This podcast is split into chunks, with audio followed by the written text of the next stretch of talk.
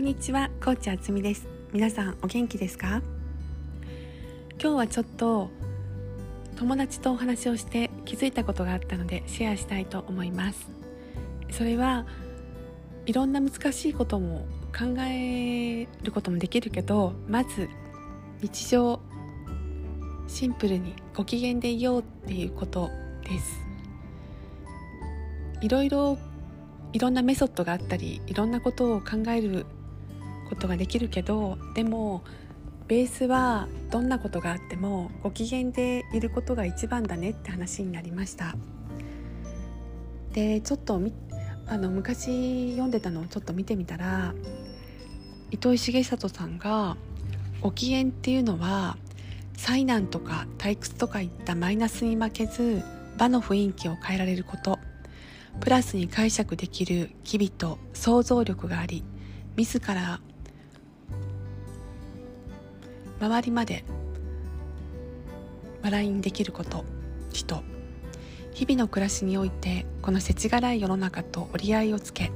渡り合うための柔らかな武器だ。と書かれてました。それを読んでてそういえば私昔所ジョージさんに憧れてたなと思ったんですね。そしたら彼っていつもすごくご機嫌じゃないですか？なんかその申し訳ないけどすごく大ヒットした感じ歌もあるかなっていう感じなんですけどずっとテレビにも出ておられるし常になんか家族を愛して好きなことをしてお仕事もされてるそんな感じであのいつもご機嫌な様子を見てこちらも楽しくなるなって思ってました。やっぱり人って不機嫌な人よりご機嫌な人に会う方が楽しいですよね。そうそれでえっといろんな日々あると思うんですけどちょっとそれの見方を変えてみたら笑いに変えられることもあるし。であとあの一つ提案があって私はお金をかけなくてもまずは自分の五感からご機嫌にしたらいいんじゃないかなって思っています。だから目から見えるもの耳から聞こえるもの鼻から嗅ぐもの口から味わうもの肌で感じるものそれで自分が好きだなとかちょっとにっこりできるものほっこりできるものを少し探してみたり考えてみたりそばに置いたり。するとご機嫌の種が集まるじゃないですか。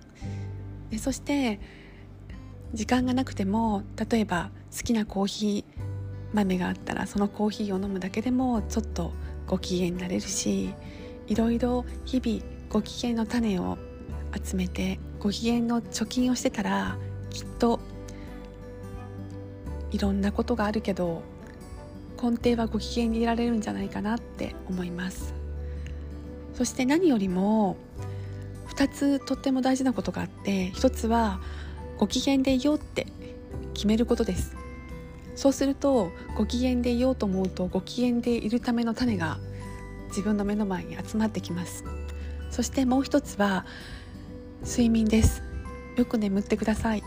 やっぱり眠らないとしんどいし不機嫌になるしやっぱりえっとポジティブがなかなか入ってこなくなるのでよく眠ること。そしてあとはご機嫌ってご機嫌ご機嫌ご機嫌って口角を上げて言ってみてください。きっと笑顔になれると思います。これから年末に向けてノルマがあったりあとお子さんのいらっしゃる方だったらお子さんの体調がの心配があったり予定通りにいかないこともあったりいろいろ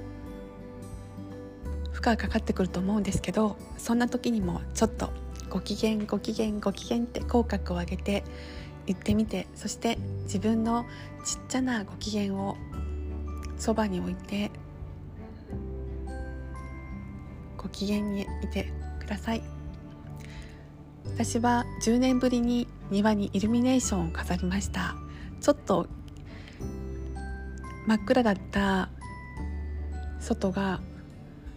キラキラしてるとちょっとにっこりします。